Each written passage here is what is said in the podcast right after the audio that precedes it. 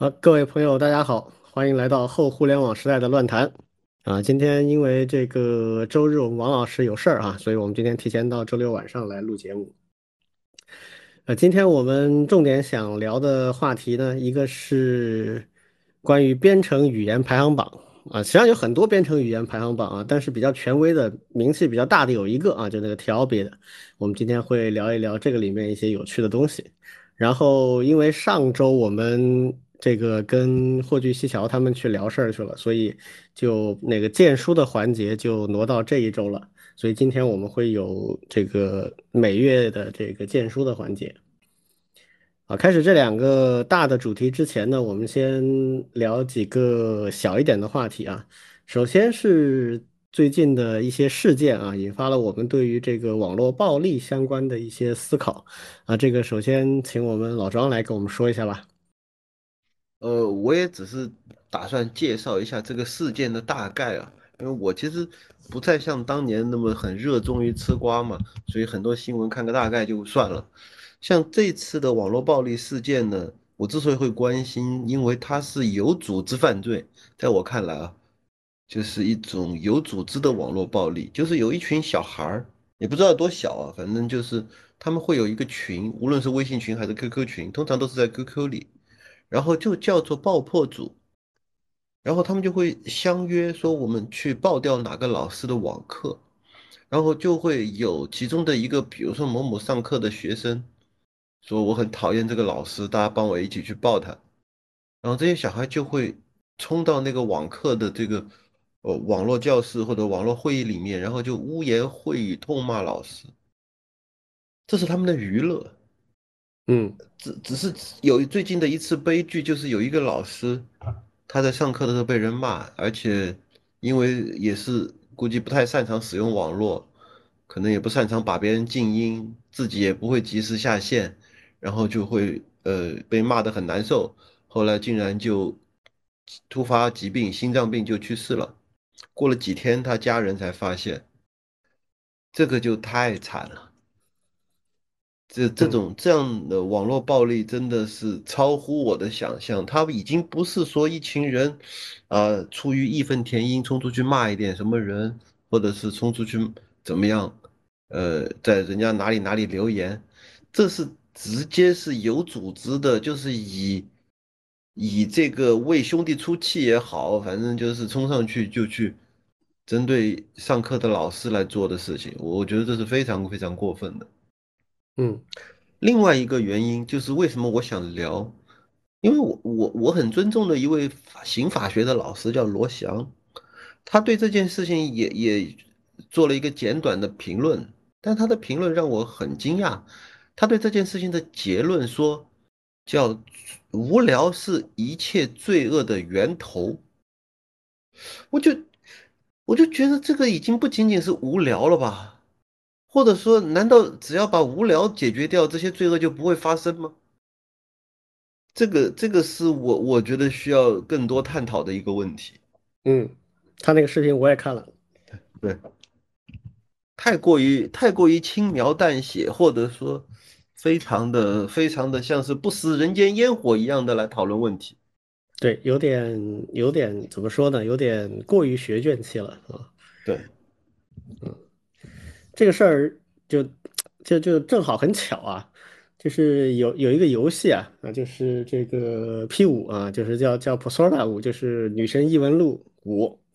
这个游戏日本的 RPG 啊，就是其实它是一六年的游戏，然后后面又重置了啊，然后又又又有一些完整版。它最近又在新的平台上又又推了一遍这个游戏，这很正常啊。但是正好就我。我以前玩过，然后现在因为在新的平台上，在 Switch 上面有了，而且是那个大集成的完整版，啊，我就拿起来又又玩了一遍。这个游戏啊，跟网络暴力有非常非常高的关联度。它是日本人，就是这个 Atlas 这个公司二零一六年出的游戏。它的主题是什么呢？就是日本人经常会写的一个主题，就是呃，一群这个很很真诚的小孩儿啊，去反抗坏蛋大人的主题。这个主题在日本的就是动漫啊、文学啊、这个游戏里面经常出现啊，这没什么。但它里面有一些刻画跟这个网络暴力的关系非常非常紧密。它最开始的时候呢，就是有老师欺负学生，然后学生自发起来反抗这个老师，这是起源。嗯嗯，然后这不是关键，关键是他们采取的这个反抗的方式是跑到这个老师这个坏人的认知世界，就是有现实世界，他认知当中还有一个他虚构出来的世界，嗯，到那个世界里去，把这个坏人老师的表达他欲望的一个象征物把它偷走，偷走之后，这个。坏人就会醒悟，啊，这个游戏里面原文叫改心，就是改变了他的心，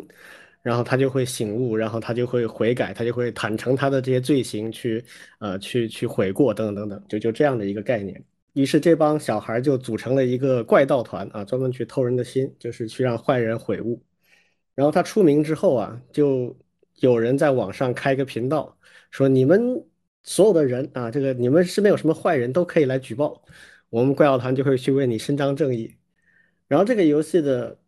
主题深刻就在这里，它体现出了大众的一种集体无意识，就是大众就是一种看热闹的心态啊，就是嗯，我我看不惯谁，我就希望这个怪盗团去把他做掉。但是实际上，当终于有一次出问题了，这一次呢，有坏人更大的坏人介入进来了，在这个怪盗团干这种事情的过程当中，把他们要去改心的某个坏人弄死了。就本来这帮小孩是我只求你悔改，我不会把你弄死的。你只要承认，我就偷走你的那个认知中的宝物之后，你就悔改了，你就承认错误，你就。负相应的责任就完了，那肯定不需要出人命的。这有更大的坏人出手，利用了他们，把那个人弄死了。啊，一旦弄出人命之后啊，整个舆论就变了，所有人都把这个罪责就怪罪在这个这个主角团啊，这这帮人身上，他们就很恐慌，因为这帮小孩也是一帮学生嘛，一开始只是被迫起来这个反抗，后面开始有点沾沾自喜啊，就是这个。啊，被被众人捧着，说是这个罗宾汉一样的义举啊，然后就越来越膨胀。他们后面去做一些事情的时候，已经不是简单的伸张正义了，而是就是哎，我我很快，我我我很我我很有那种自得的感觉啊，我们被被人追捧了啊，然后出人命之后，他们就开始反思了啊，这个这个是是到底出了什么问题？我们是不是？遗忘了初心，然后啊，当然这个游戏后面还有一些更深刻的其他的主题，比如说，呃，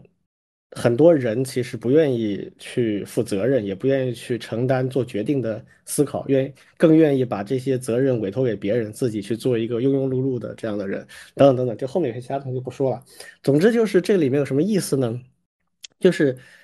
呃，中小学生，尤其是小学高年级到初中到高一高二这段时间。我个人觉得是青少年的一个相对比较风险比较大的一个阶段，他们有很多意识中二期，对，就是中二期，就是以初中二年级为中心，正负两三年那个那个阶段，对，就他很多东西他是没有定型的，他很容易受到一些东西的诱惑，很容易受到一些表面上的快感的诱惑，比如哎，我竟然有这样的力量，啊。呃，我的某个哥们儿看不惯某个老师，我就去把那课堂闹得他上不上不了课了。这件事情在现实中是不可想象的，我不可能跑到学校里面去把教室闹翻天，这肯定要被这个逮起来要要要处分的。但是在网上居然我轻而易举做到了啊，这是一种力量，就很容易受到这种诱惑。那这种东西你你说怎么办？这只能通过教育来解决啊。再加上，如果你过界了，那当然要有相应的惩罚措施。虽然你未成年啊，可能不能不能够刑罚，但是也有相应的措施。就这个方面的话呢，嗯，其实是很脆弱的。就像我刚才说，这个游戏里面，他是在认知世界当中去作案，现实世界的法律根本没办法去取证，也没办法逮他们，就就很麻烦。现在这个网络就有点这个意思。就因为网络立法滞后嘛，那所以这块就就很明显就不太容易办这事儿。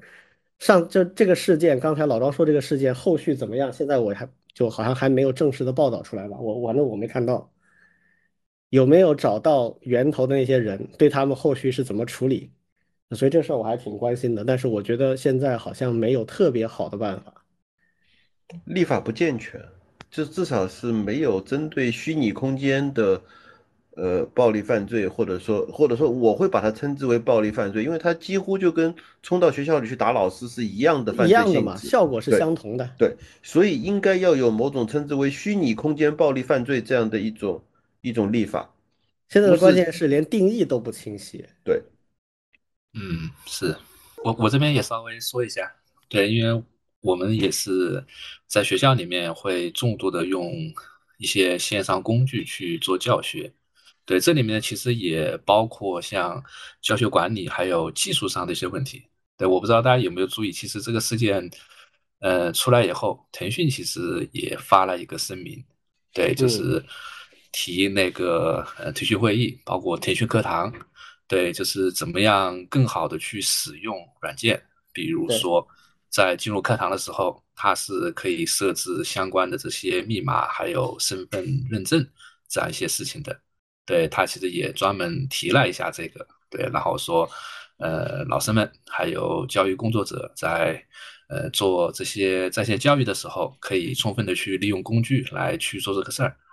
呃，那我我还提一个，就是包括其实，呃，为什么像这种课堂信息这些链接也会，呃，被这些甚至陌生人能够拿到？这也是其实包括学校里面的这些信息管理的一些，嗯，做的不好的地方吧。对，我举个例子，其实像我们在，呃，比如说疫情期间马上转线上的时候，对，其实学校包括学院呀，也会让老师去登记。哎，我们采取什么样的这种教学的方式？对你的腾讯会议的链接是什么？对他呢，其实有一方面呢是会安排一些督导，也可以来线上来听课。对，但是呢，就是这件事情在做执行的过程当中，其实你会发现大家的做法五花八门。对，最简单粗暴的就是开一个共享文档，哎，那发到群里面，大家一起来填你。的腾讯会议的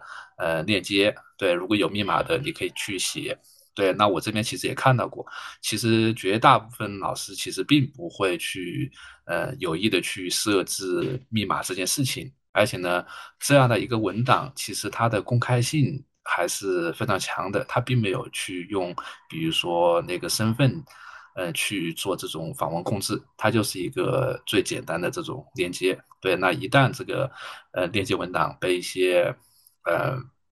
外面去泄露掉，或者是呃被一些陌生人拿掉，它其实就可以拿到所有的这些班级的访问的这种入口，对，就可以造成。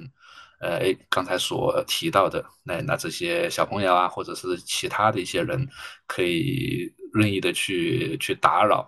嗯，对，那这个呢，其实对教育的工作者，包括教育的管理者，其实也提出了一些新的挑战。而且呢，这些东西我自己感受，其实也没有做任何的系统性的这种培训，或者是一些相关的这种安全上的这种教育的问题，基本上都是老师自己学，或者是老师之间去传。哎，我怎么去上网课？哎，那我就照着你这么去去上。对我觉得这方面确实还是也挺需要去做一些加强吧。对，我觉得这个方面，嗯，平台的提供商肯定是有很大责任的。而且这个事情吧，怎么说呢？就是它其实不新鲜了。为什么说不新鲜啊？就是 QQ 群里面，就是在 QQ 的生态里面，其实就有这事儿。就是在 QQ 生态里面就有一群人，也大多数是小孩儿，他们就去，因为所谓的这个报课这个说法啊，就是从报群来的。最早就是群爆破，就是去爆别人的群。怎么爆呢？就是混入那个群里面。然后故意的发一些嗯违规的东西啊，比如这个沾黄的图片啊，啊不正确的这个这个呃一些关键字的这种言论啊等等等等，然后就然后去或者就是诱发了一些这个自动化机制，但更常见的是，比如说一群小孩有几个人混进去啊，一个人负责发，另一个人负责举报。这样可以把别人运作很长时间的一个群爆掉。那爆什么群呢？这就各种各样的案例都有，比如说，嗯，就是学生嘛，很多情况下就是玩游戏啊，某某个大家喜欢的游戏，网游、手游啊，这个有一个兴趣的群啊，或者是同好啊，一群这个关军迷或者什么这个呃动漫迷啊，在一个主题里面，那有有私人恩怨了，我不喜欢这个群主，我不喜欢他们这群人，他们不带我玩啊，找找一帮人来爆掉它，这个之前就有啊，所以嗯，然后就发展到现在去报课堂啊，都很像。而且都是腾讯的产品，腾讯的产品呢，怎么说呢？就是他们在易用性啊，或者是在于简单这方面啊，做的还行的。但是对于这些更深入的一些思考、管理性的一些思考，其实经常是缺失的，或者他有意识的不去做它，免得麻烦嘛。那现在这个作为在线教育这个事情本身来说的话，那跟 QQ 群或者其他这些领域就不太一样，它有相当的公共的影响力，有些时候会。当然，这次是个非常极端的事件啊，就是很多情况下就是干扰教课堂秩序，那老师不太熟悉的气哭了或者怎么样的，很常见的啊，我我听说都都有一些。但是我现在看到的一个不太好的迹象就是这事儿好像也是最近也没什么人聊了，后续到底会咋样？啊，平台方面有什么改进？难道只是强调一下老师们你们要学会用啊？这肯定不够的啊。或者在法律方面，这个要怎么去处理？然后有没有就是从教育环节对这个年龄层的孩子进行有针对性的一些引导？至少让他们理解，你干这件事情跟你去课堂里面打老师是一个性质的。现在很多孩子不会这么认为，所以才会有这种问题。但是我现在好像没看到后续的这个东西，这是比较让人担心的一件事。对啊，他就不了了之了。然后，然后像罗翔这种老师还觉得啊，这就是一个无聊，所以才会出的问题。如果说无聊的话，那就变成一个社会问题了，那就是人性的问题了。为了不无聊怎么办呢？把孩子们的学业再搞得更压力大一点。对啊，对啊，这不是没空没空出来出来逛，走偏了嘛，对吧？或者禁止禁止孩子们用用用网络，这都是有问题的。他必须要去疏导啊。那疏导的办法就是我刚才说的：第一，从法律层面要对这件事情有严肃的定性；第二，教育层面你要跟上啊。尤其对于这个年龄层的孩子，对他们进行法律和相关的一些教育是非常重要的。然后同时啊，同等重要的就是提供教学平台的这些公司。虽然腾讯可能会说，我也没要钱，我这都是免费给大家用的。那对不起，你既然你站出来干了这个事儿，你就要承担相应的责任，是吧？你你你至少要要做到，大部分老师他能够非常，你不能教育，你不能简单的说，哎，你你们要学会用啊，你得告诉人家怎么学会用，你的产品要让别人很容易就能够使用。不，这种东西为啥不能用技术手段呢？比如说，完全可以的。比如说，通过智能监控发现里面有些人，他就是在发污言秽语。这个很多直播平台，直播平台早就有类似比如说检检测出这个一一个一个情况，说啊，这个 IP 不在你们现在管理的组织当中，或者说这个 IP 已经多长时间没有出现在这个课堂当中了，是一个相对陌生的，他正在发一些有问题的东西，是不是要禁言他？嗯，这个技术上没有难度的，是产品上很容易做的。如果老师觉得不是，那就就就直接略过就完了嘛。就是你想象一下，老师手忙脚乱上课的时候，哎，突然出现这样的情况，他不知道怎么做的时候，他上哪去找啊？那从产品层面，这个本身难度是就就几乎没有难度了。这就是这不做，只能说一个原因就是懒得做。所以这个我我个人的感觉啊，就是这事儿虽然出了人命，但现在给我感觉还是重视不够。嗯，对，那再看看吧。好，这个事儿我们再继续观察啊。回回头如果有进展了，我们再跟大家继续聊啊。另外就是顺着上次我们里面讲到的话题，我们今天再稍微补一下一些后续的进展啊。之前我们就上周提到，这个马老板收了 Twitter 之后啊，就开始裁员。嗯，这个裁员呢做的还是虽然有一些混乱啊，就是非常的快，速度远远快于就是北美那边的正常的情况。嗯，但现在看上去，真正违规或者是有大问题的其实也不多，裁了也就这么裁了。啊，就像之前我跟霍去开玩笑，就是这个很可能他们会发现裁掉一半人或者百分之二十五的人，根本对公司的运作没啥影响啊。那这件事情的后果就很大啊，就现在已经看到了。首先是 Facebook 立刻就跟进了，Facebook 现在已经开始裁了。然后这个下一个，大家认为比较可能概率很高的啊，可能是 Amazon，就亚马逊。亚马逊最近这个呃状况也不是很好啊，这个状况不好有很多原因啊，但是总之就是他们也很可能会接着开始做他们自己的裁员。呃，关于 Amazon 很有意思啊，就是他曾经呢在去年。去年年中的时候啊，曾经达到了一个这个股票的市值啊，高达一点八万多亿美金，当时应该是排在世界第三，就前两就是前两位是是苹果和这个沙特阿美，就那个沙特的石油集团，第三就是 Amazon，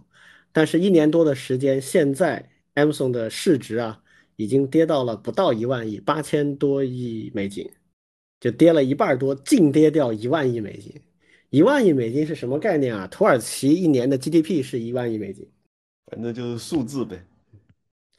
所以，我我这个事儿为什么我想稍微提一下呢？就是，就经常有有一些朋友啊，就是就是对股市非常敏感，就他们很很喜欢从股市的这个情况上来分析一些事情，比如分析宏观经济的趋势啊，甚至分析一些重要的政治决策啊。我我只能这么讲啊，就是股市这个东西啊，它是宏观经济里的各种复杂成分中间的一个，它是影响因素之一，它不是结果。就股市怎么说呢？中国的股市咱就不谈了啊，因为中国的股市很特别、很特殊啊，它基本上跟宏观经济没什么关系。即使美国这样的，就是非常非常重要的风向标，但它也只是个风向标。什么风向标呢？就是市场乐观还是悲观的风向标。你看到股市比较好，那就说明市场对现在的局势相对比较乐观；反之就相对比较悲观。那有的时候它股市会分块儿，啊，某些板块涨的，某些板块跌的，还有期货，期货更加明显，啊，石油的期货，这个农产品的大宗物资等等这些的指标，它实际上体现的是交易，就是这个市场上负责交易的那些人，他们对未来是悲观还是乐观，它就是这么个东西。除此以外，基本上什么都不是。当然，他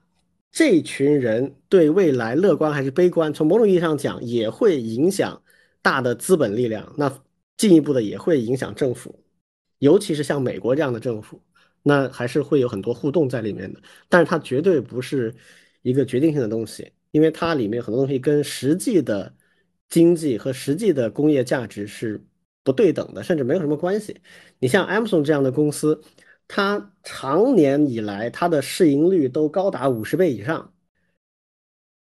就是它的利润跟它实际的股票市值有五十倍的这样的扩大。那相对来讲，苹果才五到十倍。所以上次我们聊苹果的时候也提到嘛，就是，呃，当年华尔街就一直说苹果，你看你为什么没有 Amazon 那样的市盈率啊？你赚这么多钱，你的市值为什么才跟 Amazon 差不多啊？啊，乔布斯就鸟都不鸟啊，就就是这样的一个状态。因为苹果是一个比较实的卖硬件的公司，至少那个时候啊。但是 Amazon 不是，Amazon 它它是卖它的概念是更多的。Amazon 在大概一零年以前，它的这个创始人啊，这是杰夫贝索斯，他一直有个理论，他说我们 Amazon 应该保持在微利或者微亏的状态。啊，然后走大量的这个流水，啊，这样对 Amazon 来讲是价值最大化的，呃，流水不断的涨就可以了，然后保持不亏，啊，需要的时候就赚一点，啊，然后股票也会很好，他们有他们自己的一套商业逻辑在那里，但是它的真正的创造的价值是那么大吗？它的泡沫成分非常大，我们经常说，呃，这个这个公司值这么多钱，它这个泡沫呢可能有百分之三十五十，现在你看 Amazon 这个例子，它的泡沫甚至超过百分之五十。而且它的百分之五十就是超过一万亿这样的级别，所以说实话，从两千年以来啊，我一直认为就是在美国交易市场上面，所有的互联网和科技股都是大量泡沫化的，现在可能正在一点点的还这个债啊，接下来可能会更加明显，因为总体的这个，就像之前马克龙说的，这个富足的时代过去了，接下来要开始勒紧裤腰带了，是一个大争之势。用中国古代的话来讲，叫大争之势。大争之势里面，硬通货是什么？是粮食、能源、工业制造品，就总之是你过日子所必须那些东西。所以它会比我们在两千年的时候经历的互联网泡沫破裂还要严重，会会是这样吗？我觉得可能性正在一点点升高。嗯，好吧，因为你要这么想，两千年它虽然泡沫破裂很惨惨烈哈，但它当时整个互联网的总盘子是没有现在大的，嗯，是比现在小很多的。现在这个总盘子已经非常惊人了。那是，而现在面临的挑战，甚至比那个时候还要重。现在挑战有些是结构化的，就是你很难通过局部调整改善，所以这个可能性是存在的。当然，更大的可能性啊，是就是通过某种操作机制来做一些，比如说软着陆。现在我觉得低档的那些。互联网的企业已经在做一些收缩了，虽然很难，但他们已经在做了。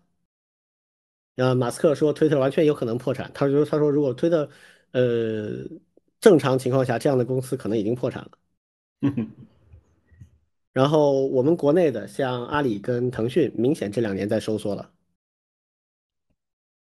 呃，那像 Facebook，Facebook 最近这几年做元宇宙的这个事情，我觉得显然是已经走在失败的边缘了，所以它必然接下来是一轮收缩。然后现在相对还挺着的 Apple，Apple 现在已经很特别了哈，Apple 现在已经不是一个简单的互联网公，它不是互联网公司。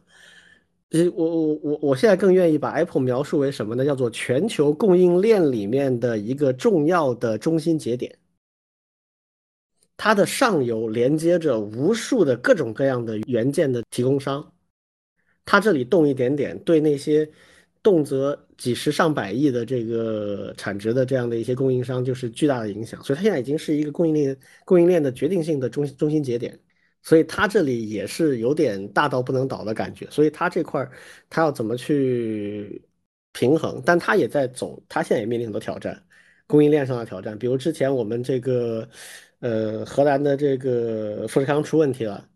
那苹果立马它全球的这个供应的这个这个量就开始下降啊。当然也有人说这是苹果自己说的一个说法，是它本身买的人就不多。啊，但是我我看了数据，我觉得就是买的人不多这件事情不足以达到那样的一个状态，还是供应链有问题。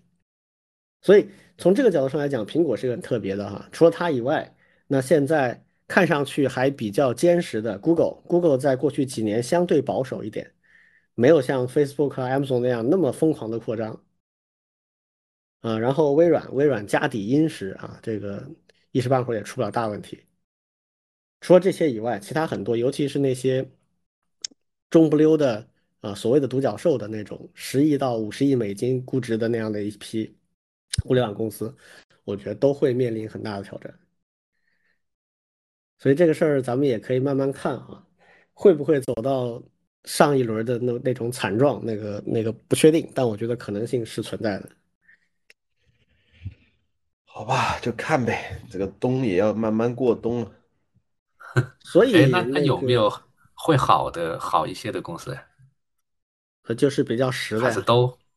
就是比较实的那些。对对对，嗯嗯，虚拟的泡沫呀。就是你你你比如说物流这种，那它一一怎么也不会太差，它毕竟，但是它这种公司也赚不了大钱嘛，它就是精耕细作，这是是就像俗话说的叫赚辛苦钱的。好，我们这个接下来聊一点轻松的话题啊，关于编程语言啊，就是之前其实我们聊过哈，就是所有写过程序的人，他。举个不太恰当的比方，就是他写程序这个过程就像恋爱一样，就像谈男女朋友一样，他的谈的对象就是那个编程语言。他写一门语言时间越长，这个酸甜苦辣就越多嗯。如果一个见识足够广的程序员，他见了足够多的编程语言之后，就就说难听点，就是叫阅人无数了啊，他就可以开始 平头品足了啊。就是所以所以这个资深程序员一见面，必然是会关于这个编程语言会扯得非常的激烈，而恰恰呢，这个编程语言非常多啊，有人统计过，人类历史上这个发明过的编程语言是有几千种。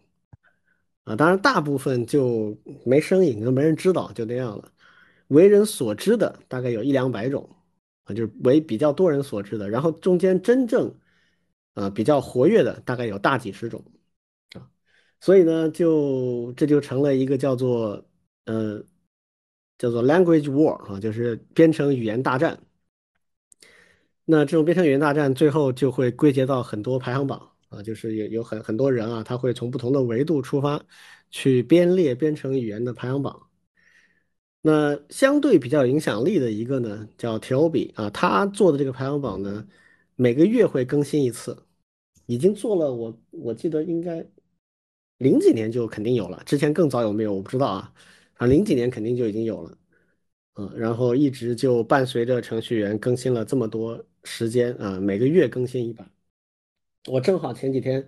这个不知道扫哪里的新闻，看到有一个十一月份最新的这个榜单，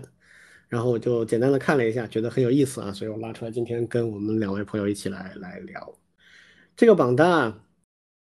它一般公布前二十名，然后会公布这个前二十名前后的这个变化，就上一次还有去年他们是什么名次，什么时候迈进到前二十名的啊，名次变化怎么样？这里面有几个点很有意思啊。首先呢，就是前十名，这个榜单上的前十名已经很久没有大的变化了。前十名分别是这几个语言啊，第一名是 Python 啊，然后接下来是 C 语言、Java、C 加加啊、C Sharp，然后 Visual Basic，然后 JavaScript，然后 Assembly 就是汇编语言。然后 SQL 就是那个数据库里面的那个啊，结构化查询语言。然后第十名是 PHP，这十个已经有很久没有变化了，连排位顺序都没有变化啊。这十个，就最近这几年最大的变化就是 Python 升到第一去了。对对对对，C Java、C 加加这三个在前几年很稳，嗯，然后 Python 这几年上去了，上去之后就很稳。它上去的主要原因，我觉得就是机器学习、人工智能。对的，对的，是，因为 Python 它底层它跟 C 可以很好的沟通，然后上层呢又特别适合那些搞科研的人来掌握，它是一门很容易学习的一门语言，然后所以就有人做了几个很重要的库啊，Python 上最重要的 killer 级的库，一个叫 NumPy，嗯，呃，NUMPY，就是它是一个数值计算的底层的数据类型的库，比如它把向量啊、矩阵啊。还有高精度的浮点数啊等等，它都实现了一遍，然后它们之间可以很高效的去，呃，做运算。当然底层是 C 写的，啊，这个库非常重要，这个库是确立当当前 Python 地位的最重要的一个库。因为有这个库，所以当时有人要去做一些人工智能相关的东西的时候呢，就选了 Python，啊，因为这个库很好用，而且上层的 Python 语言本身也很容易学。啊，大家就开始用了，然后就滚雪球了，啊，后面就几乎主流的 AI 的这个 framework 这个框架基本上全是 Python。那 C 语言就不用说了，C 语言这个是，呃，几乎就是 Unix 的半生品啊，Unix 的伴侣。然后 Unix 就是当今的操作系统的所有操作系统的祖先，那所以 C 语言就一直跟着大家。啊，有很多问题，所以现在有很多号称这个要取代 C 语言的，比如有两个年轻的语言，一个是 Go，一个是 Rust，这两个分别排在第十一和第二十位，这两个都是以取代 C 或者 C 加加为目标的。你们对新的这个语言有接触吗？比如刚才我说这俩，没有，我我曾经试图呃装一个 Rust，嗯，来玩玩。哦，对，我最近在用一个 Rust 的工具，叫 MDBook。哦，它是取代 Gitbook 的。对，对，它。非常非常快就可以生成一个 HTML 的一本书，对的所以，我最近在用这个东西。对最近有很多人在干一件事情，就是用 Rust 写一些经典的工具。嗯，到什么程度啊？比如说 Linux 下面的那个呃 CD，就是 Change Directory，哎，这个也有人用出 Go 现重写，还有 LS 列目录的嗯这个，又有人用 Rust 重写，好吧？就是很夸张，有很多很多这样的基础工具，但确实它就比以前会有一些进步。嗯，它基本上性能上跟 C 不相上下啊，然后就是可维护性会更好一些。我大概前几年 Rust 刚刚开始有点名气的时候，大概三四年以前，我试过一下，那个时候真的很难用，安装就很难，然后呃很这变化很快，然后很多东西也也跑不起来。但最近一次，呃，好好很多啊，基本上对什么 Windows 啊，呃，Linux 就不说了，那是肯定是没问题的。然后 Mac 包括这个 M 芯片的 Mac，都现在都支持的挺好的。然后库这个层面也比原来要好很多了。Rust 在做过去的一年多时间里面进展特别快，就是有一些库已经达到了它功能很强大，然后也非常的完善了。所以现在拿 Rust 这件东西已经感觉还可以了啊，有有时间我觉得大家可以去试一试。嗯，语法有点就怎么说呢，就是诡异。对，就是过于的麻烦。它最最麻烦的其实是它变量的生命周期这些东西，它要在编译的时候把这个一个变量的生命周期全都理理出来，然后在编译的时候就把它的这个释放就做掉了。你可以理解为是一个在编译时就在工作的这个垃圾回收机制。那这个当然，它对写程序当中对每一个变量，它进入一个函数，退出一个函数，它到底是引用还是实体，就是它为了做到这件事情，所以它对于程序结构本身就有很多相应的要求。可不可以但认为它它其实是反其道而行之的？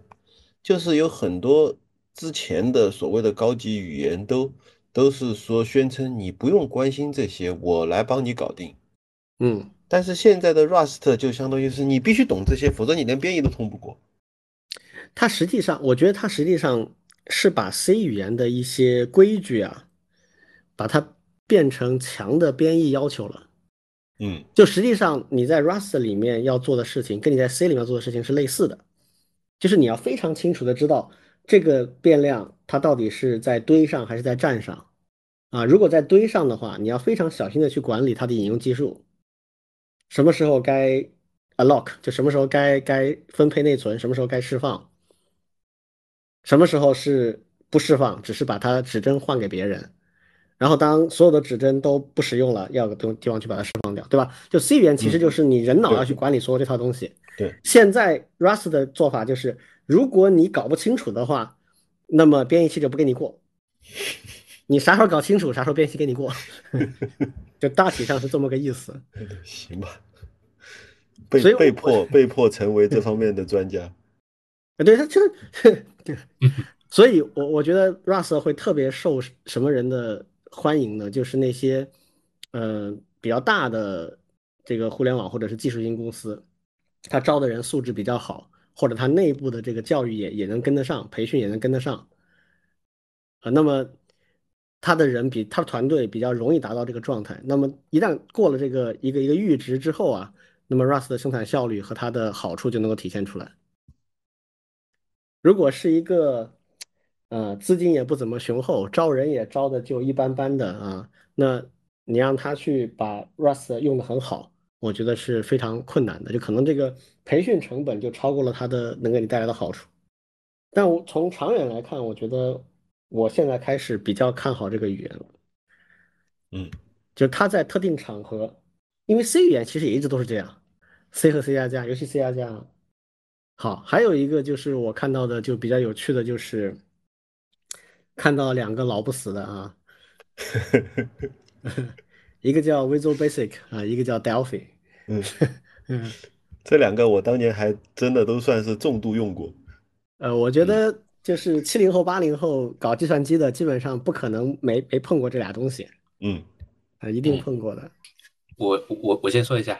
你们刚才说的其实太硬核了，既硬核呢又前沿。嗯，对我们说点轻松的，就是我我们那个年代学什么语言？对，就是你你们知道我我第一门编程语言学的啥吗？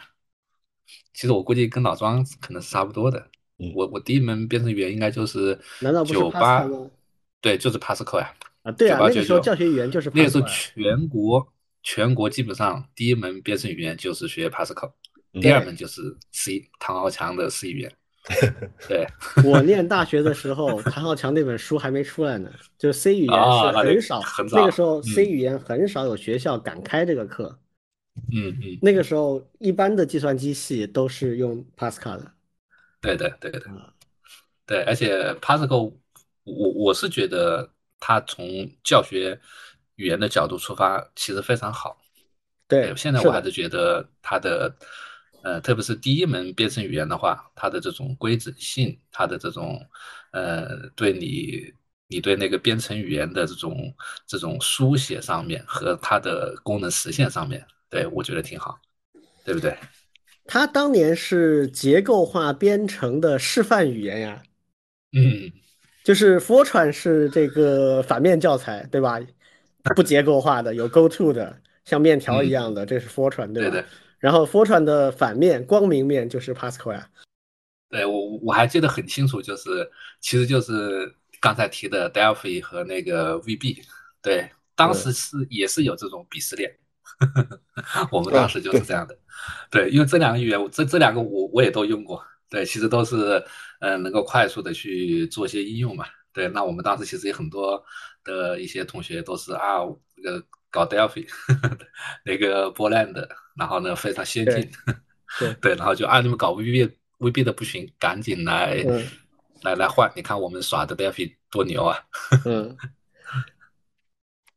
我其实最早接触的编程语言，除了很比较小的时候接触像 Apple Two 啊这上面这些 logo 这些以外，正儿八经的学的编程语言，第一个其实是 Basic，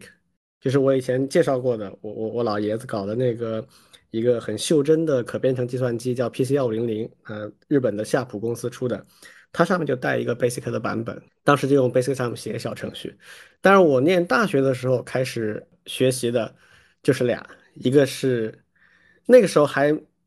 就我刚念大学的时候，那个时候 Windows 还比较少见。那么在 DOS 环境下面，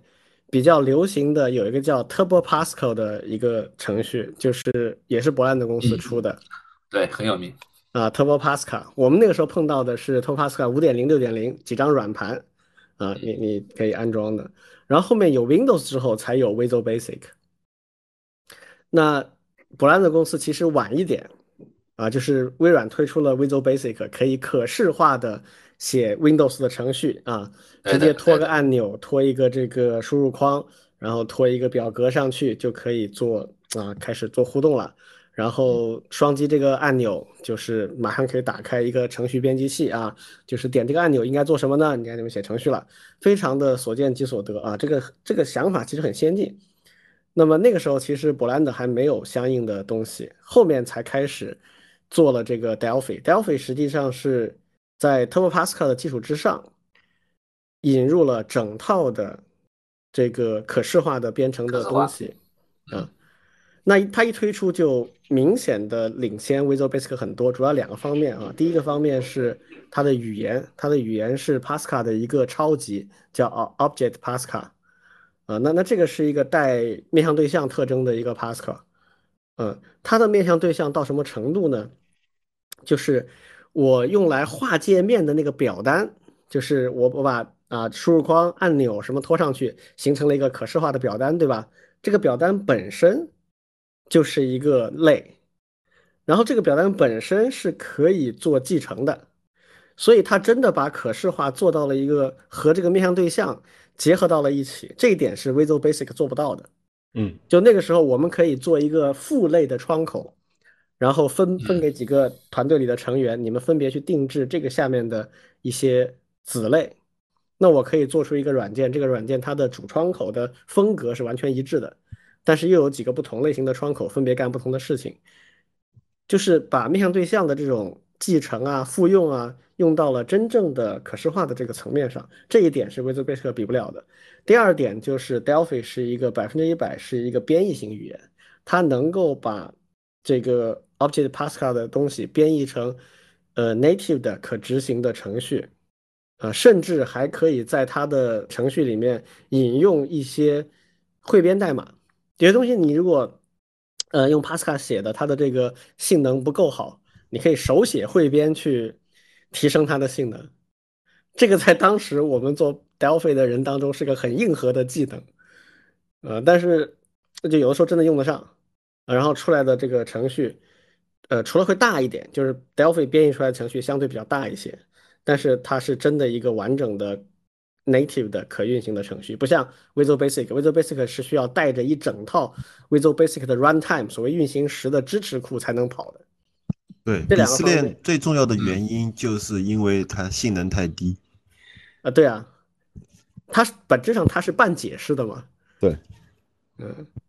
所以所以当时 Delphi 就非常强，这个强大我觉得至少延续到什么时候啊？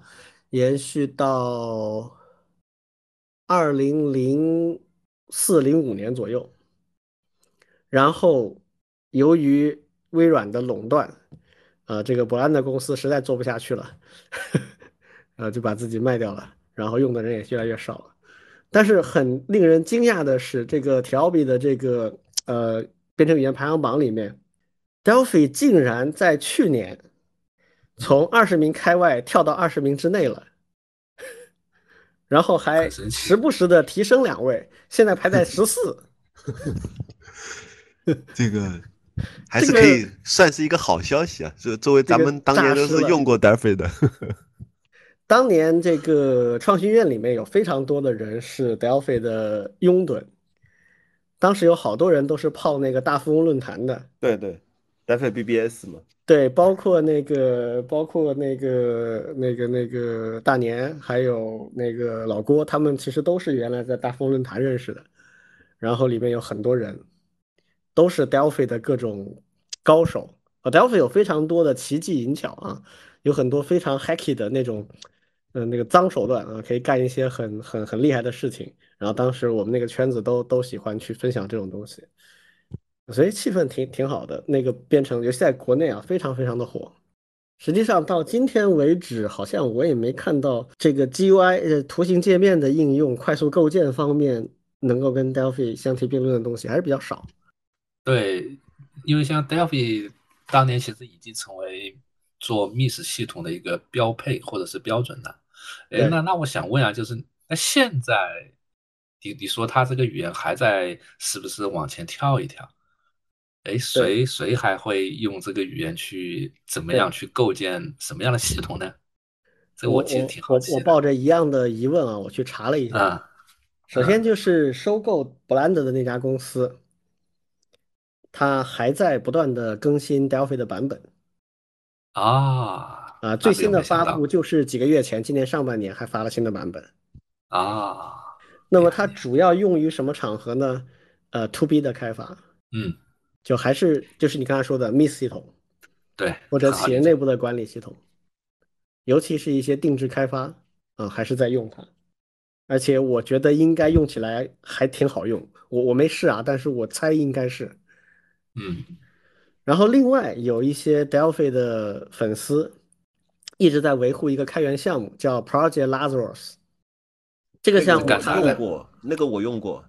其实它跟 Delphi 很像，连语法都很像，甚至连连连开发界面都很像，就很像 Delphi 七那种感觉。对对对，他他就有意识的在，就是一帮遗老们在在维护嘛，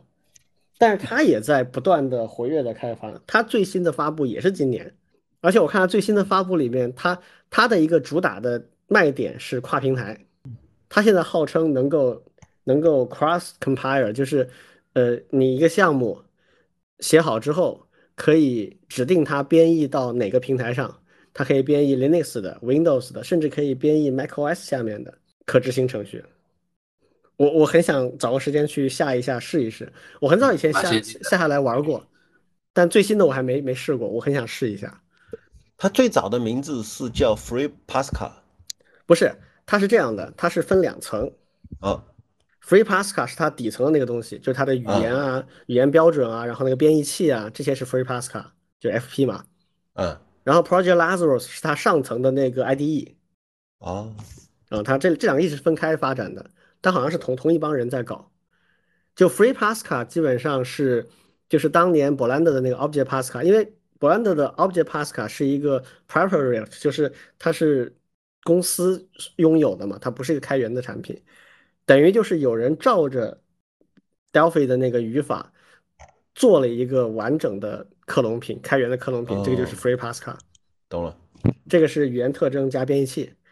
那这个里面，因为它的最终目标是做快速的 GUI 的原型开发嘛，所以它就不仅仅是 Pascal 的语法了，它还包含了一个很重要的，就是它的那个对象库。啊，这些东西都是在 Free Pascal 这里面的。然后上层那个 IDE 就相当于是模仿 Delphi 的那那套开发环境。啊，这个是 Project Lazarus。这个 Lazarus 是是有典故的哈，就是当年让这个呃耶稣复活的那个圣器，那个神器。所以我看到这个，我就觉得呃，果然是诈尸啊。嗯，那是可以理解了，嗯，挺有意思的。我我有空我也去看一下。对，所以所以我我嗯因为我现在很少很少需要写 GUI 的东西了，所以都没关注这个领域。但是我这次看到榜单之后，去顺势查了一把，哎，这些家伙都还活着，而且还活得挺活跃的，比十年前我关注他们的时候好像还好一些，啊，挺有意思的。呃，时间关系啊，希望他们都很有生命力啊。对啊，因为他当年实在是太惊艳了。嗯，呃，本来我们还想聊聊，就是我们各自喜欢的编程语言和为什么喜欢，但是时间关系啊，我们今天这个就不展开了。以后有时间我们再专门聊这个话题吧。这个写程序的人聊起编程语言来，简直就没边儿了啊！嗯，好的好的。好，那我我能稍微说一两句吗？啊，你说，你说，你说，没有，我我其实一直是被鄙视的那一群，就我一直是 Visual Basic 的程序员。啊，我很晚很晚到了到映客的时候，就是从零六年到零九年才开始用那个 Darfi，之啊前一直是用 Visual Basic。另外一个就是后面我更喜欢的是 Ruby 语言，但是最近一段时间我真的是彻底的意识到 Ruby 这个生态已经快不行了。对，他擅长的东西别人都拿过去了。还不光是这个，就是就是我看了一个是呃，就是跟这个安全相关的一个报告，嗯，就是开源软件安全的一个报告，嗯，就是就好比说，呃，有很多的包管理工具啊，比如说 Ruby 的包管理工具、Python 的包管理工具、Java 的包管理工具，其中在这个所有的这种类型仓库当中，那个 Ruby Gems 的包已经有将近百分之八十的仓已经就包已经不再活跃了，也没有人在维护了，也没有新的包出来了。哦，那这个很能说明问题。对，对不过嗯 Ruby 现在还在这个榜单里啊，在前二还在这个榜单里，对，但是我觉得嗯它就早晚就是往下掉，因为整个这个生态散了，还不光已经已经说其他的问题，对，对，哦，对，这个提奥比他专门有一个说明啊，他说他说我们这个榜单啊，他特意强调啊，不是比哪个语言好，因为哪个语言好嗯这件事情，大家是不可能有，这一定会引起语言大战啊。他说我我我们评这个东西主要是看有多少人在用这些语言，在关注这些啊。语言，在学这些语言，有多少人有多少厂商在为这些语言提供相关产品，然后使用搜索引擎来做对这些要素进行评估，所以它实际上在评估的是有多少厂商和人在用。那这个呢，其实历史遗产就挺大的，比如像 Delphi 这种东西，还有 Ruby 这种东西，它一旦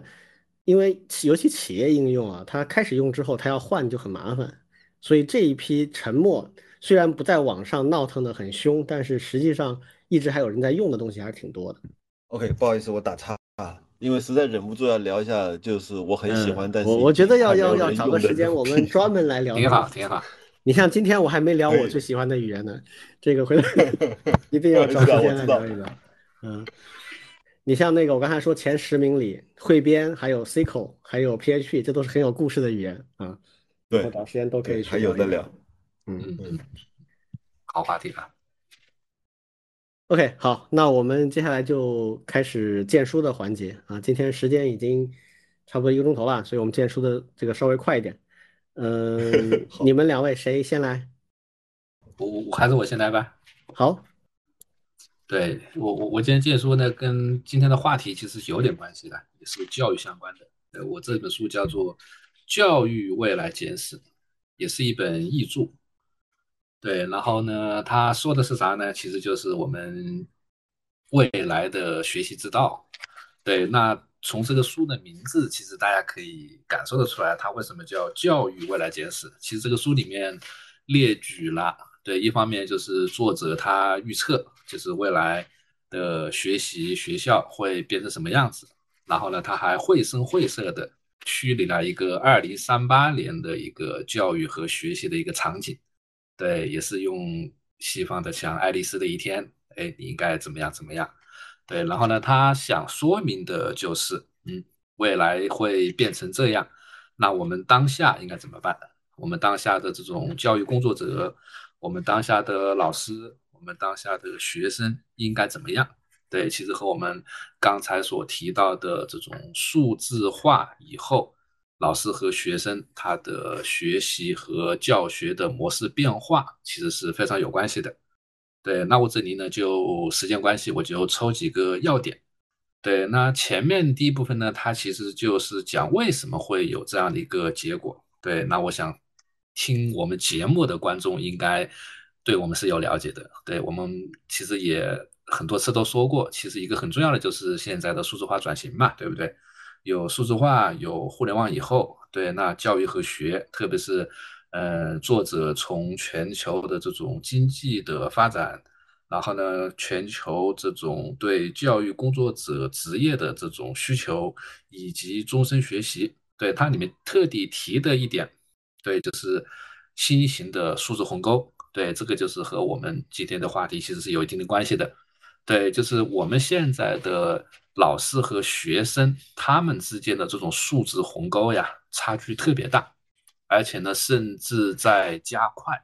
对，为什么呢？因为现在的小朋友都是数字原住民，对吧？他们不仅仅是接触这种数字技术要更直接，他学习数字技术要更快。对，那反而是我们今天的老师，对吧？他其实是，嗯，好的，它相当于是可以比较快速的去转变。对，那有的慢一点的，甚至会去抗拒，甚至会不习惯这种新的数字技术。对，那他提的就是我们数字一代，还有我们的老师，其实他们之间的这种鸿沟啊，其实是一个非常大的一个一个一个距离。对，那接下来的一章呢，他说了。数字化一代的九个学习特征，对，那听众们可以看听一听啊，就是看看这些特征，大家有没有有没有共鸣啊？会不会在你身上也会发生？对我我说几个，第一个呢就是倾向于从多种数字渠道获取信息，对这个我们节目里面其实也有有有一定的反应。第二个呢就是倾向于并行的同时处理多个任务。我不知道大家是不是现在很喜欢去同时做多件事情。第三个呢，就是倾向于在处理文本信息之前，先处理图像、声音、色彩还有视频，就是更喜欢这种多媒体的这种信息。第四种呢，就是倾向于同时和多人进行协作和沟通。第五个，倾向于无意识的快速阅读，特别是在阅读文字的时候，对吧？第六个倾向于这种适时的学习，就是 just in time。第六个及时满足、及时奖励，希望有更多的这种。对，第八个就是能够在数字世界和现实世界之间自如的切换。对，这是也是数字一代的特点。对，第九个呢，其实就是呃偏爱既有用又有趣的学习方式。或者是学习内容，对，那作者呢其实就总结了这九个特性啊。我这边看了一下，我觉得好多其实我现在也是，比如说我现在就挺难非常集中精力去阅读大段的文字，对吧？很很多时候呢喜欢去看这种声音啊、图像啊，还有色彩呀这些这些信息。而且呢，现在我自己也比较不知道是不是喜欢，还是还是被迫的这种多线程的协作和沟通。对，也有可能也是我们的工具所所所所造成的。对，那说了这些特性以后呢，其实他就说了一些一个虚拟的场景，就是在未来的二零三八年，哎，有一个其实也是著名的我们的爱丽丝的一天呢，就是其实就是韦老师刚才说的那几点，对他其实列了大概十几个预测，对，实际上和我刚才说的那些特点是一样的，对，就是那二零三八年的学习就是那种。哎，同时要多线程的去处理，然后呢，虚实的这种结合，对，然后呢，还有一些像学习和评价会更加全面。那学习是终身的一些事情，那学习是以学习者为中心的，对，个性化还有自适应的，对，这个呢，其实我们前面也也有过，也有聊过。对，那它后面的一个章节呢，其实还有一个，其实是就是对教育工作者，哎，这点是我会比较关心的。对，实际上他对教育工作者呀提了蛮多的一些一些要求的。对，那它里面我看了一下，有有十一个要点呢。对，就是第一个就是就是你作为一个老师，你首先要得面向未来；第二个，你得是那个终身学习；对，第三个呢是你你得是学生的引导者，而不是一个权威。对，就是你不应该是这种自上而下的，应该是引导学生的。第四个呢，就是教育者你得是一个通才，对。第五个呢，就是你得拥抱探索式的学习。第六个呢，就是你必须让学习具有现实意义。第七个是老师必须拓宽课程的视野。对。第八个呢，就是呃，老师必须是学生思维水平的评价者。对，就是你得去评价学生的思维水平，而不是根据他的一些成绩啊、作业啊去去去评价。第九个呢是必须实行全面的心智教育。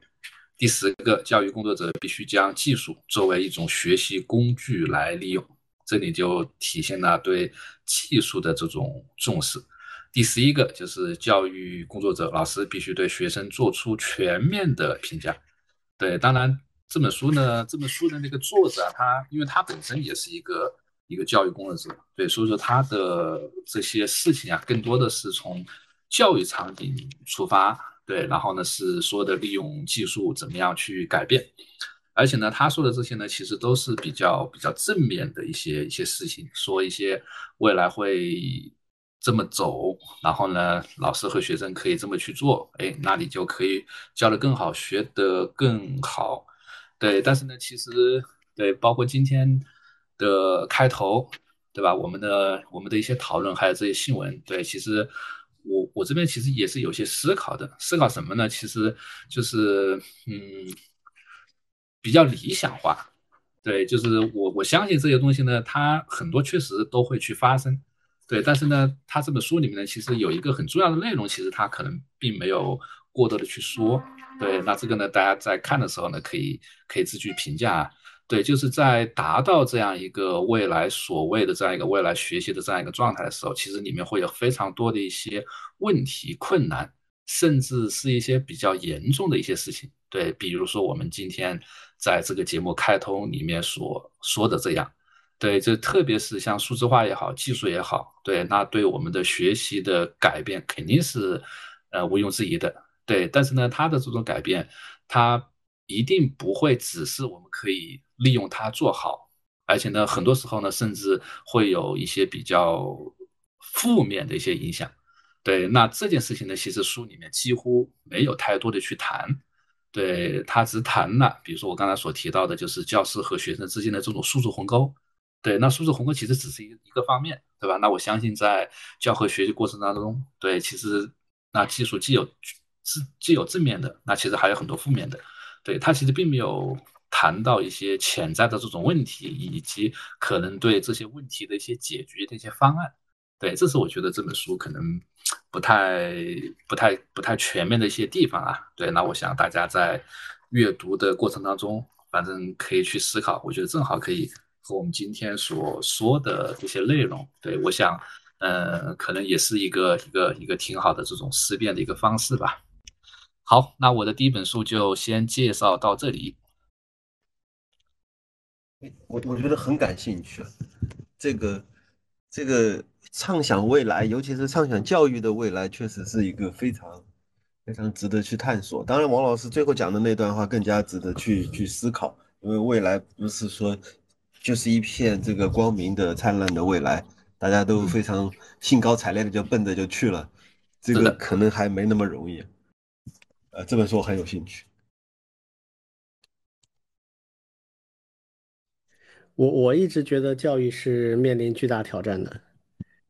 就是太久没有实质性的改变了，而现在这个数数字时代真的要求我们有比较大的改变，但是很明显感觉就是，就是至少中美啊这两个科技的比较领先的国家，到目前为止没有看到有很很很好的准备。嗯，我等一下要介绍的书也跟教育有关系啊，老老庄先来。好吧，那我正好跟教育完全没关系。嗯，因为呃，其实我之前一段时间就是开始嗯看这种西方的历史，就是我我一直是历史的爱好者，但是呢看呃中国的历史看的比较多。最近一段时间开始系统性的读一些欧洲的相关的历史，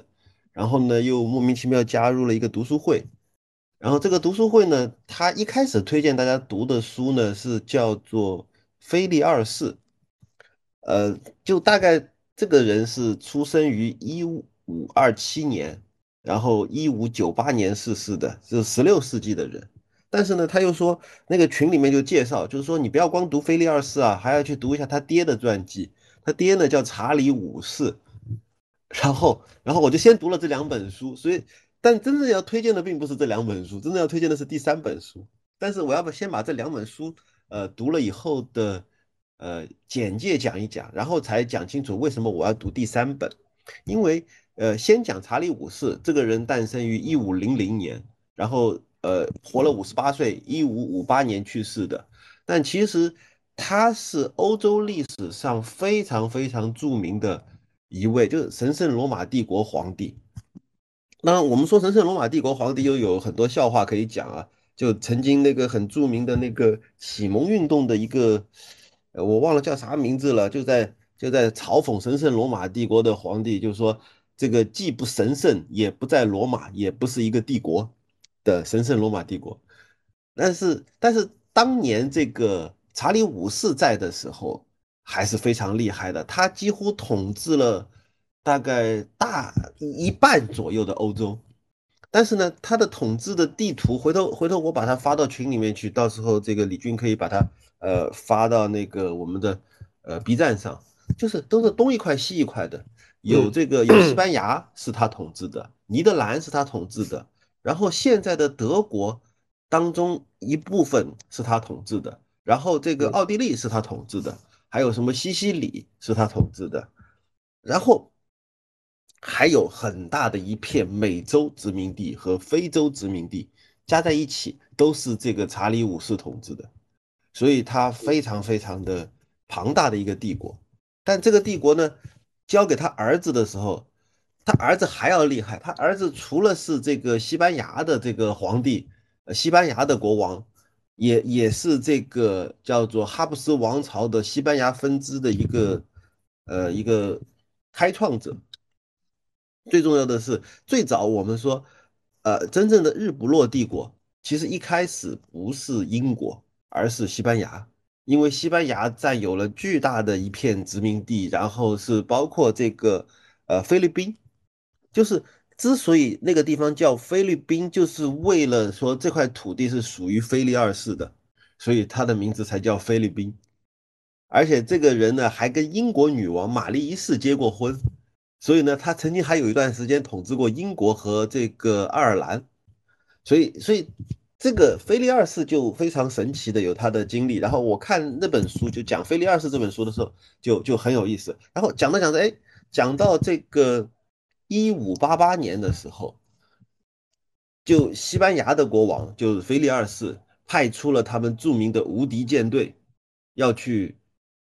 攻进进攻英国。但是呢，输给了英国的伊丽莎白二、伊丽莎白一世所率领的，或者说所所派出的那一群海军。但是那本书就特别的让我觉得不过瘾，就就是他因为讲的是菲利二世的传记，然后就对无敌舰队的那那一堆事情就完全没有没有展开，就就就只是说啊，他派了一堆人过去打，然后就输掉了，所以这个西班牙从此的海上就在海上的这个不可一世的、不可战胜的神话就被破灭掉了，然后它的威力就逐渐的衰落，后来这个。世界的霸权就从西班牙的这个所谓的日不落帝国，就转向了这个英国的日不落帝国。然后，哎，这到底咋回事？我根本就就很好奇。然后我就找到了第三本书，书的名字就叫做《无敌舰队》。其实我真正想推荐的是第三本书。真的，我在豆瓣上打分的时候，前两本书都只打了四颗星，第三本书我几乎想打六颗星，因为这本书本身就值得是五颗星。翻译还翻译的非常好，几乎无无懈可击的好。然后这本书呢，是一个叫马丁利的美国人写的。他为什么要去写这本书呢？其实因为他在二战时期，他在美国的海军服役，然后他就在回想当年，就是英国是怎么战胜西班牙的无敌舰队的，以此来想象说咱们盟军。要如何的去战胜德国这样的庞大的敌人，所以他就开始回头去写《无敌舰队》这本书。这本书在一九六零年的时候就荣获了普利策奖。当时普利策奖给他的这个赞誉是说，叫完美无瑕的学术成就，非虚构写作的至高典范，而且是什么？几乎是史料剪裁与历史叙事所能达到的。纤毫毕现与精彩动人的极致，几乎可以让最高明的小说家都为之嫉妒的史学杰作，就夸到这个程度。然后我去一读，觉得哎呀，讲的真好，就一点不夸张。就这本书写的就这么好，因为他他讲了很多很多的细节，然后呢，把这些各种各样的细节，沿着一个一个的人物。沿着一段一段的故事，把这些细节串联起来，然后就会让历史变得非常的丰富有趣。我稍微举一两个例子吧，因为毕竟不想多过多的剧透啊。比如说，就讲到菲利二世为什么要去攻打英国，因为当时的这个天主教的，就是说这个菲利二世是一个天主教徒，而英国当时呢刚刚转换成为新教国家。因为因为这个伊丽莎白一世的他老爹当年为了离婚，所以呢就就非得要跟他老婆离婚，当教皇不同意，于是呢，他们这个英国这个国家就跟这个教皇就决裂了，然后就开始自己搞自己的英国国教，然后呢，菲利二世呢自诩为天主教的这个这个世界里的这个宗主，他要代替上帝去。宣扬这个上帝完美无瑕的这种所谓的权威，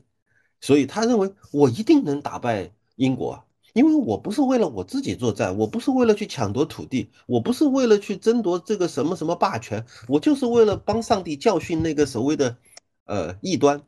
所以他觉得我一定能赢的，就非常的自信。然后书里面就讲了很多的细节，讲他怎么怎么样的自信，这个有些很有趣的细节我就不展开。另外就是里面还有一个人叫德雷克，就是一个传奇的海盗。然后就书里面就会讲这个海盗其实不能算完全算海盗啊，他他是英国呃怎么说呢？他后来还当了英国舰队的副总司令，所以正儿八经算是一个官军，已经不再是海盗了。但是他的很多做派完全就是海盗做派，而且他在整个这个所谓的大西洋海上有很多传说，就就是。他会很多时候就会说啊，德雷克来了，德雷克来了，就可以指小儿夜啼的那种那种海盗的这种形象哦。书里面也会讲很多这样的细节，这个也是很好玩的一个一个面相。你可以看到这样的一些人物，这些人物就一个一个活生生的呈现在你面前。但另外还有一些细节也很有意思，这个。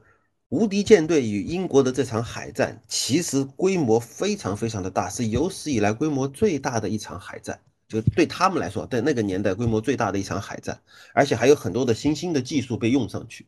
因此会有无论是哪一方，无论是西班牙还是英国，都面临非常复杂的组织工作。然后书里面也会花很多的篇幅去介绍他们如何去筹备物资，如何去动员军队，如何去造船，如何去从人家那里抢船，有些船还是他们抢来的，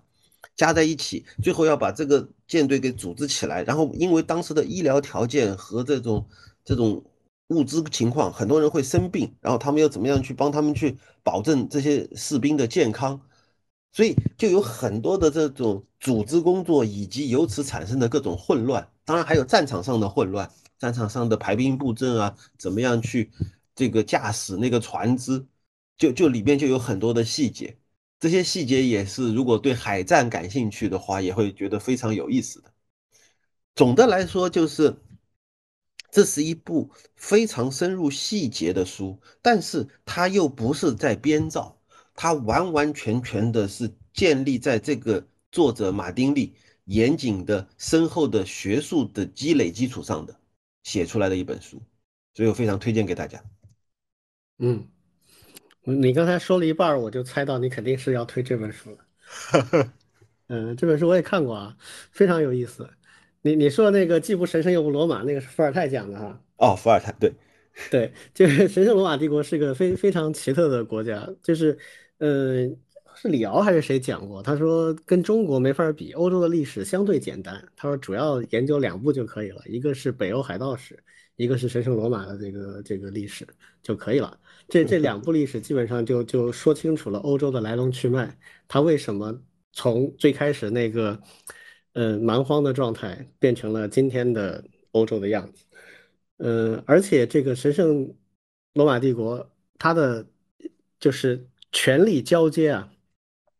就是我们知道人类历史上的大帝国的权力交接，最近的这几次，一个是神圣罗马，这个就是西西班牙无敌舰队啊，这这场大海战，然后英国上位，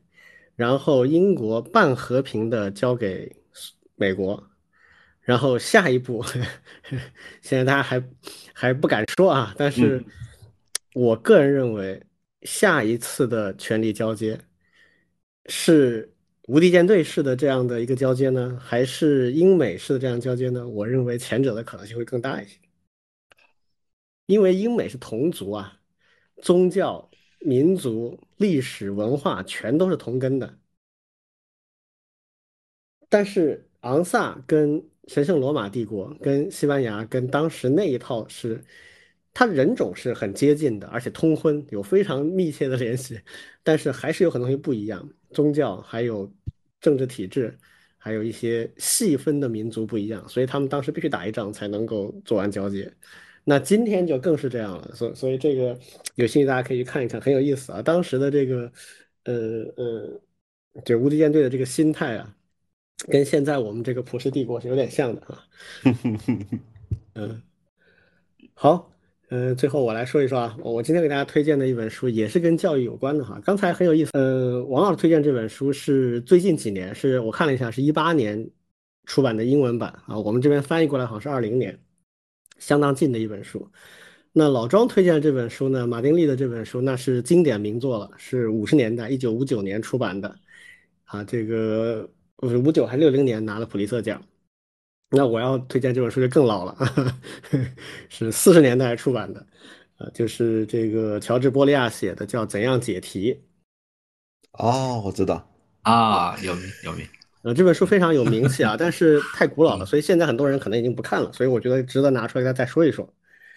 呃，首先介绍一下这个波利亚是一个什么样的人。波利亚他是八七年出生，不是一九八七啊，一八八七年出生的。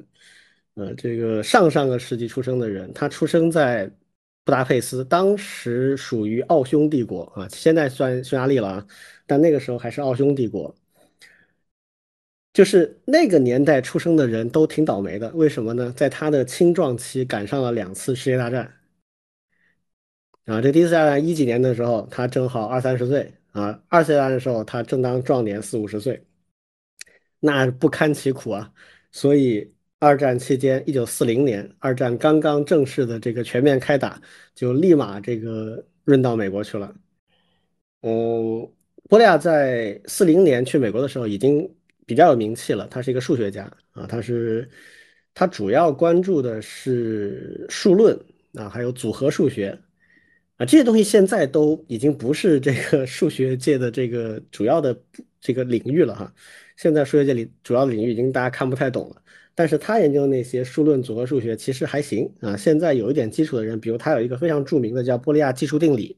这个是组合数学里面很重要很重要的一个基础性定理。就你现在如果在大学里或者研究生读这个呃组合数学相关的东西的话，是一定会学这个东西的啊。所以。他移民的时候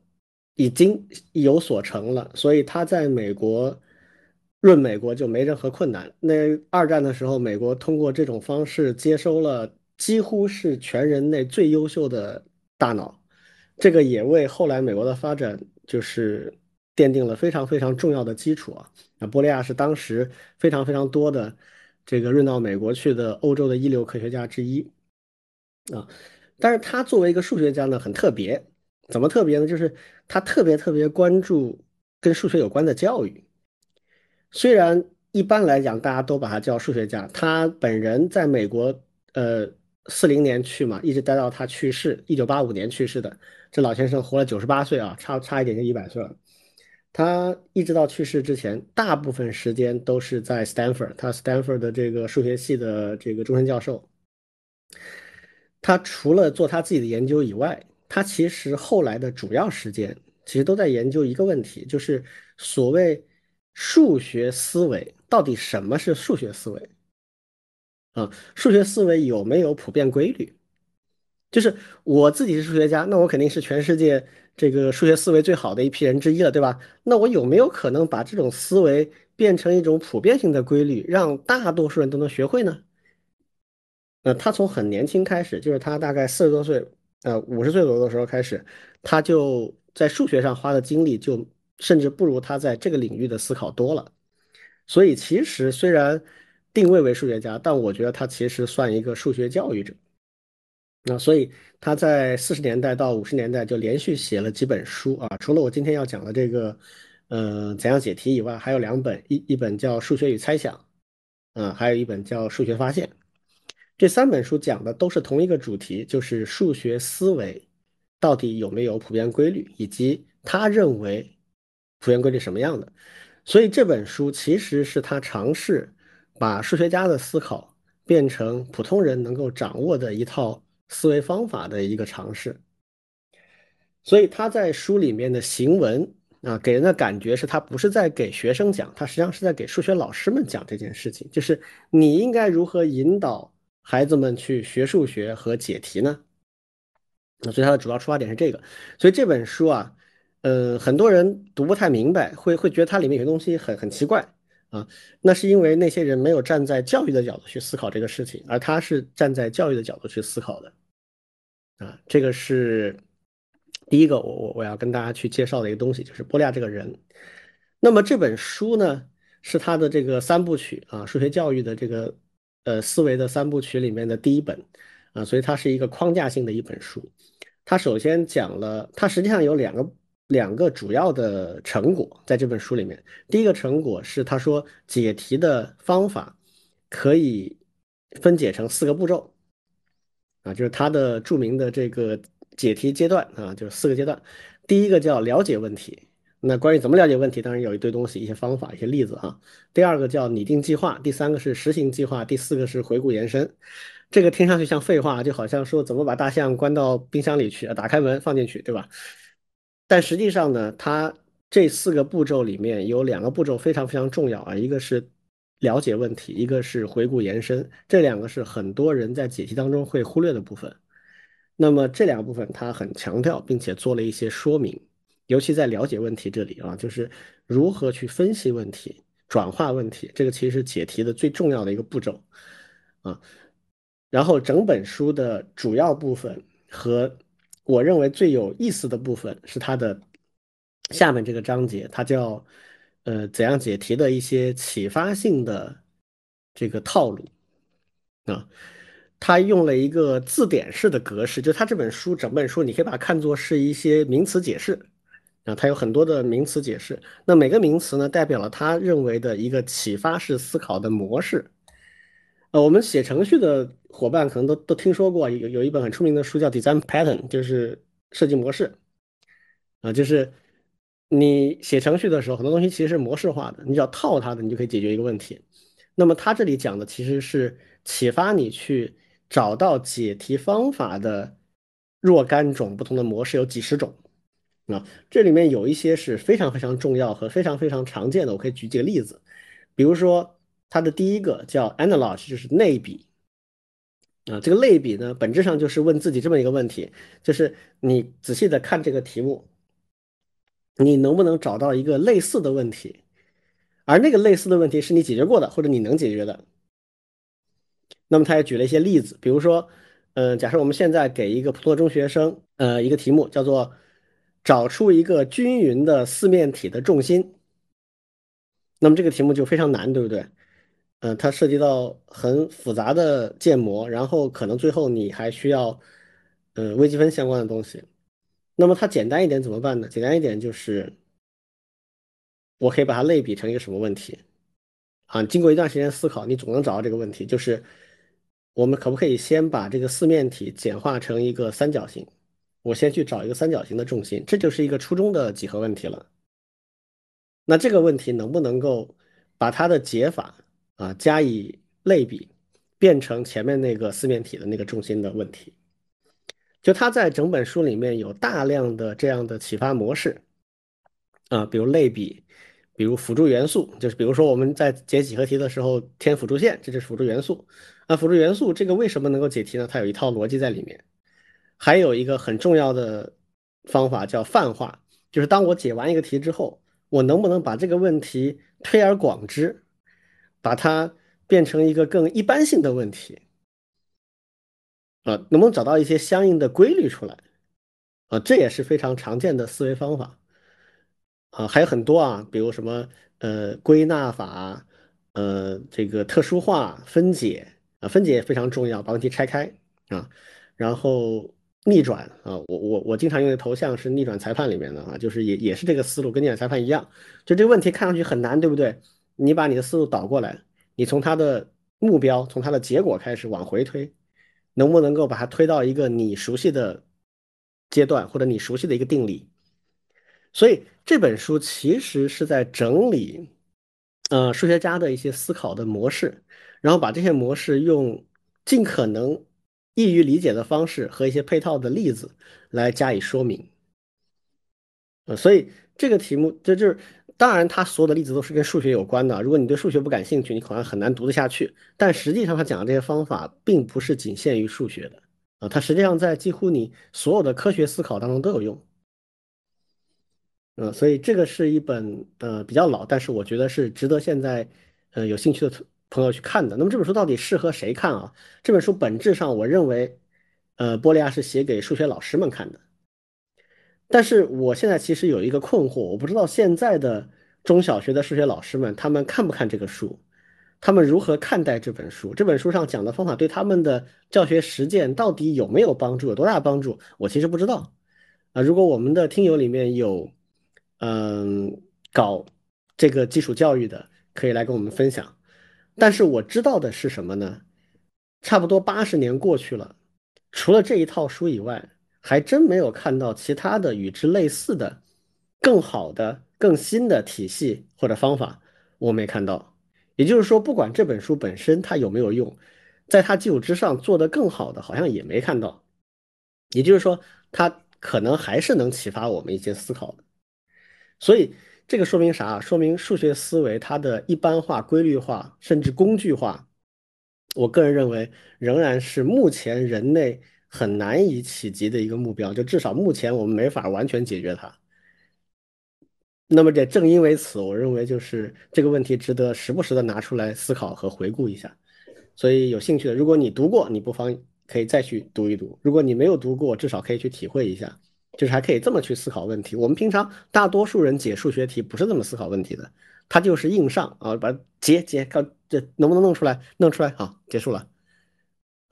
嗯，怎么去找到你解题的规律性啊？这个会可能对人会有不同的一些启发啊。这个就是我今天给大家推荐的这本书。其实我在我补充一点，嗯，王老师你先说。庄老，对我我补充一个。对，就是，呃，这个书非常重要。刚才说的那个很多的一些其他的一些领域也会借鉴。我我举个例子，对，其实算法就计算机领域里面算法的教学，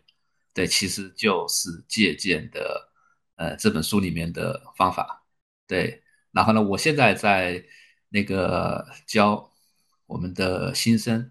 最开始入门算法的时候，其实就是用的这本书里面的那四个方法，那那四个步骤一模一样。OK。也是一样的，你分析问题，对吧？然后算法也是，他去做抽象，然后呢去做推广，是不是可以去解决类似的这种问题？对，这个我觉得是非常非常具有通用和普遍性的，也是强烈推荐一下。OK，老张呢？你刚才要说啥？呃，我本来有个猜想，我说可能一般的数学老师可能不讲这个，但是奥数的老师总是要讲这个。呃，我觉得奥数老师不管看没看过这本书，他讲的很多方法其实就是这里面一样的方法。对，嗯，因为这个是共通的。你像类比、泛化、归纳、变体，这个逆转、图示啊，就是把这个题画成一幅图，这些方法就是有经验的奥数老师一定会讲的。对，OK，嗯，我们今天这三本书就讲完了哈。大家有什么要补充吗？没有了，没有了。好，那我们今天的节目就到这里啊，谢谢大家。OK，嗯，拜拜。好，拜拜，拜拜。